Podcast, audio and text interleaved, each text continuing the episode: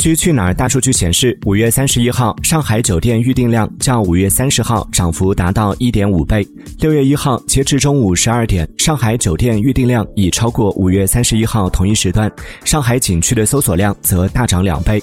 全国交通出行受上海复工复产的影响和端午节效应叠加，五月三十一号起也有明显增长。上海进出港机票搜索量三十一号环比三十号增幅达到近三成。